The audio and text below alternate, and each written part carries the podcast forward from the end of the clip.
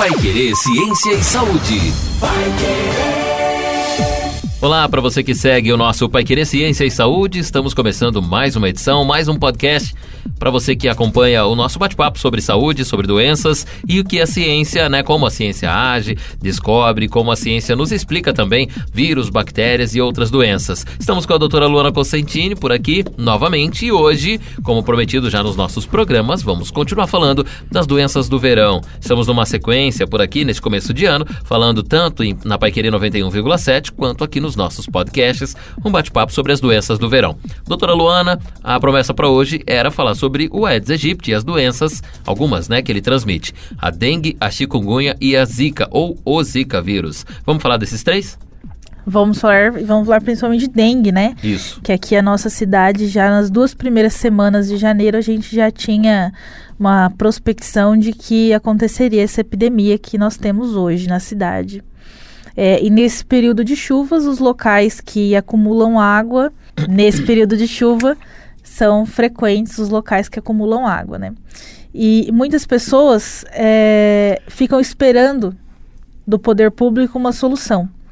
Mas eu acho que a solução tem que vir das próprias, dos próprios moradores, né, das próprias pessoas. É, antes da gente começar a falar das doenças, precisamos falar a forma que essa doença é transmitida. No caso, pelo mosquito da dengue, aquele mosquitinho preto e branco que parece um pernilongo, né, um pouquinho diferente, e ele pica uma pessoa ou um animal que já tem o vírus, e aí depois pica o ser humano, transmite. Esse mosquito só se prolifera na água parada, que não precisa necessariamente ser água potável, e isso, por exemplo, em dias que chove e faz sol, ou então no acúmulo de água de uma qualquer uma outra forma, rapidinho é, a fêmea desse mosquito já põe ali vários ovinhos e o mosquito da dengue ele fica muito tempo ali, né, no, no seu criadouro, né, e depois vivo aí na nossa sociedade, não é? Isso, uma curiosidade, né, legal, mas não tão legal assim, é que os ovos eles permanecem vivos por 450 dias. Olha só, 450 dias, dá quase um ano e meio de vida para cada mosquitinho que não leva um tapa, que não morre pelo ser humano. Então, uh, são aí a hipótese que nós temos, né, a possibilidade que nós temos de um mosquito desse uh, nos atingir é muito grande. São vários mosquitos, né? Já está aí numa. Estamos em campanha em vários lugares do Brasil contra o mosquito da dengue, porque ele transmite esses vírus aí dessa forma, vivendo muito também, e hoje ele encontra o criadouro rapidamente. É só a fêmea que transmite, né, doutora? Isso, é só a fêmea que transmite e a fêmea que vai pôr os ovos, né? E, e vai aumentar ainda mais aí os números de, o número de, de mosquitos.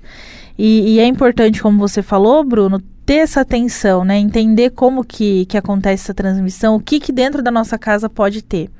Então, muita gente olha e fala assim, ah, não, eu acho que ali não vai não vai criar nada, ou ah, é tão pequenininho, ah, mas é tão raso, ah, mas é tão não sei o quê. Então, se você olhar para um lugar e imaginar que ali possa conter uma gota de água, já é um lugar para ser o criador do, do mosquito, né? Então aí você já tem que tomar as, as próprias providências. Devemos esperar, ter né? atenção, né? devemos ter atenção nos lugares, principalmente quintais, né? Casas aí, apartamentos é, é menos locais, né, que ficam vulneráveis, por exemplo, ao tempo, é, dependendo do apartamento, mas as casas com seus quintais, ou então as áreas de lazer dos condomínios, enfim, todos esses lugares e passeios públicos também, praças, ruas, tudo que for, por exemplo, lixo que acumula um pouco de água, terrenos é, vazios, enfim, tudo que acumula água é criador do mosquito da dengue.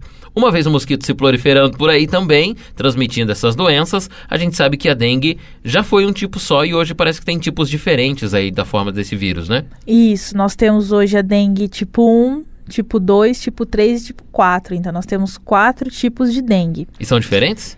É, eles são vírus é, da mesma família, né? Entretanto, eles têm algumas características entre si, morfológicas e, e é, estruturais, genéticas diferentes. Mas eles são da mesma família, são todos da dengue, todos causam é, essa doença. E aí nós temos as duas formas, né? Forma clássica e hemorrágica. Qual a diferença das duas, da dengue clássica e da dengue hemorrágica? A dengue clássica, Bruno, é aquela dengue que a gente conhece. Dor no corpo, dor nas articulações, febre, é, dor atrás dos olhos, dor de cabeça. As dores nas articulações, elas, elas se mantêm por um tempo. Nós temos pessoas que relatam aí que até duas semanas após os sete dias normais da, da, do curso da dengue, a pessoa ainda, ainda tem dores nas articulações. E a dengue hemorrágica, que é a forma mais severa da doença.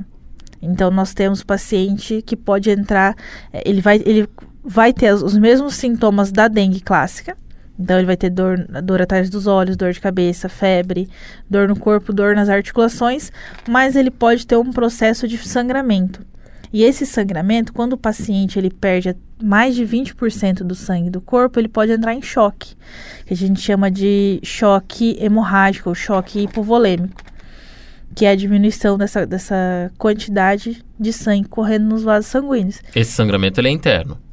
Pode, ele é interno. E aí, perdendo esse sangue, o paciente, o paciente entra em choque e morre. Então, por isso que a dengue hemorrágica ela é mais grave que a dengue clássica. É correto falar que quando se pega uma vez a dengue, é a clássica. A partir da segunda vez já é a dengue hemorrágica?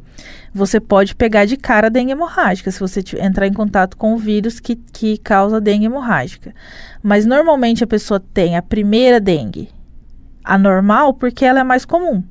A probabilidade de você ser infectado pelo vírus da dengue é, clássica é mais fácil do que do vírus da dengue hemorrágica. E aí você tem uma proteção. Quando o seu sistema imunológico ele cria uma proteção para aquele vírus. Então, por isso que quando você entra em contato com a dengue clássica, você não vai entrar mais em contato com a dengue clássica, porque o seu sistema imunológico já tem é, uma, uma proteção contra aquele vírus. Entretanto, ele ainda não tem contra o vírus da hemorrágica, então aí por isso você fica suscetível agora ao outro vírus. Então, certamente você pode ter entrado novamente em contato com o vírus da clássica várias outras vezes, mas seu corpo já estava preparado para ela. Então não é o... é uma evolução do vírus. Porque o que a pessoa comumente não. imagina é assim: ah, eu peguei a primeira vez, é a dengue clássica, na segunda vez ela evoluiu no meu corpo e daí não. já é hemorrágica e tal. São dois vírus diferentes. São coisas diferentes. Circulando por aí, com os mosquitos transmitindo por Isso. aí. E você, então, por já ter feito contato na primeira dengue clássica, os, os anticorpos já estão é, evoluídos no seu corpo. Na segunda, pegou a clássica, combateu. Na, pegou a clássica de novo, combateu. Aí quando vem a hemorrágica, que teoricamente você lembra que é a segunda vez que você pegou, sim. aí sim é hemorrágica. Isso. E nós temos alguns estudos também que mostram que se você é, adquiriu, por exemplo, alguns dos sorotipos, é, o sorotipo 1, né? É, o DEN 1, a dengue 1, você tem uma uma proteção parcial para os outros tipos de dengue. Só que não, não se sabe ainda ao certo tempo, se é parcial para alguns outros sorotipos e outros não. Então, assim, a gente imagina que teoricamente possa existir uma, uma proteção parcial contra os outros sorotipos também, mas que são sorotipos diferentes. A dengue clássica é você pega por um tipo de vírus e a hemorrágica é um outro. E aí a chikungunya e a zika também são vírus diferentes, então. também são outros tipos de vírus que foi descoberto agora há pouco tempo e que são é, transmitidos também pelo Aedes aegypti, né? Nós temos é, sim, a sintomatologia entre esses três tipos de vírus é igual. Então, febre, irritação na pele, é, dor nas articulações, olhos vermelhos. Então, na clínica, para a gente diagnosticar se um paciente tem dengue, zika ou chikungunya, já existe hoje, claro. É, já temos aí mais de cinco anos que, que zika e chikungunya foram descobertos. Então, já existe é, um, um, manejo correto. É, os procedimentos e processos para identificar se esse paciente tem um ou outro. E, entretanto, a sintomatologia é parecida. A chikungunya e a zika, elas reagem no corpo da mesma forma que a dengue também? O vírus evolui dentro do nosso organismo, também causando as mesmas coisas. Isso. E o zika vírus, então, que nós conversamos já sobre o programa, era sobre isso no programa, e agora a gente aborda novamente aqui no nosso podcast. O zika vírus, ele tem a tão famosa microcefalia, né? Que ele atinge, por exemplo, mamães grávidas, ainda ele vai direto atingir a criança e o risco de microcefalia é grande. Vamos falar um pouquinho do que é a microcefalia? Bruna, a microcefalia é o, a, o crânio, ele não tem o crescimento normal. E aí ele faz com que o cérebro também não tenha esse crescimento normal. Por quê? O que o vírus fez lá na criança? Então, Bruno, o, o vírus ele tem uma predileção que a gente chama de tropismo. Então, ele gosta mais de cérebro, do, do tecido do cérebro. O tecido do cérebro ele tem fatores que, que fazem com que esse vírus fique, goste mais daquela região.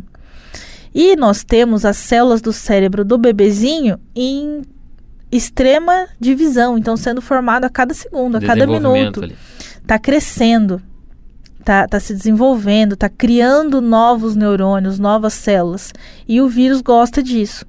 Então ele vai principalmente atacar o cérebro. E aí ele causa essa má formação, aí causa a má formação do crânio também. E essas crianças nascem com alteração mental, com retardo mental e, e algumas deficiências, né? É, só que aí fica a questão que a gente deixou lá no programa, né? Se o vírus do Zika tem predileção por células do cérebro, por que, que ele não ataca o cérebro da mãe? Uma vez que ele está alojado na mãe. Uma vez. Ou também não é só mães que pegam a zika, né? Tem homens, é, é, mulheres não grávidas que também têm zika. E por que, que eles não vão para o cérebro? Na verdade, como faz muito pouco tempo e o nosso cérebro ele não está mais em desenvolvimento, nós não estamos criando mais neurônios, porque uma vez criados os neurônios, nós não conseguimos recriá-los novamente. Então ele não é uma coisa que se regenera. Por isso que se a gente começar a perder neurônio, perdeu já era. É, então ele demora um pouco mais para agir. Essa ação é muito mais demorada. Daqui a 10, 20 anos, a gente vai ver a ação do Zika nessas pessoas que foram acometidas. Será que vai ter demência? É, será que vai ter alguma doença que vai acometer o sistema nervoso central do adulto? Então a microcefalia ele é direto na no desenvolvimento. Se é um bebê, uma criança está desenvolvendo ainda, ele dá uma segurada ali no desenvolvimento, né, popularmente falando, e aí ocasiona essa doença. Mas o adulto, como já está desenvolvido, as consequências são outras, cujas ainda não se sabe. Ainda não sabemos, porque faz muito pouco tempo que foi descoberto é, o vírus da Zika, né? E como as células do bebê, o vírus ele se utiliza das células para se multiplicar. E a célula do bebê está em desenvolvimento, está nascendo, está sendo criadas ainda. Estão sendo criadas. Então ele vai e usa dessa maquinaria para se replicar. Mas no do humano, não. No do humano, ele não, não está ativo. Algumas poucas células estão ativas. Então, qual será o mecanismo que ele vai utilizar para essas poucas células ativas fazerem a, a, o trabalho duro por ele e se multiplicar por ele. Então, na verdade, ainda não se sabe se ele realmente vai para o cérebro dos adultos ou não. O que não, se sabe... que vai, já, a gente já tem estudos que mostram que ele vai para lá. Mas ele agora, vai. o que ele vai fazer lá, não tem como a gente saber ainda. Nos primeiros cinco anos ainda não se sabe, que é o tempo que tem essa doença evolução. Sim, porque normalmente é, demora, certamente vai demorar muitos anos para ele agir nesse, nesse organismo, né? Por exemplo, o HPV. Quando a gente fala de HPV, ele age por muitos anos até desenvolver um câncer. Então, e ele é um vírus. Então, quantos anos será que esse Zika vírus vai agir no cérebro da pessoa para começar a causar alguma alteração? Muito bem, nós falamos aqui de dengue, zika, chikungunya, que são algumas doenças que, principalmente agora no verão, pelo clima, né, por fatores externos, pela proliferação do Aedes aegypti, são mais comuns e nós devemos tomar cuidado. A gente continua falando de doenças do verão no nosso próximo podcast. Vamos falar agora de mais doenças, doenças externas, por exemplo, e você também é o nosso convidado a acompanhar com a gente o nosso próximo episódio do podcast Pai Querer Ciência e Saúde. Toda segunda-feira, a partir das três da tarde, nós conversamos com a doutora Luana Cocentini que fala um pouco para a gente sobre a ciência, sobre as descobertas, sobre as formas de prevenção de vários tipos de doenças. E você é o nosso convidado a acompanhar sempre por aqui no Pai Querer Digital, as plataformas digitais da Pai Querer 91,7. No próximo episódio você continua com a gente, você é o nosso convidado. E até lá.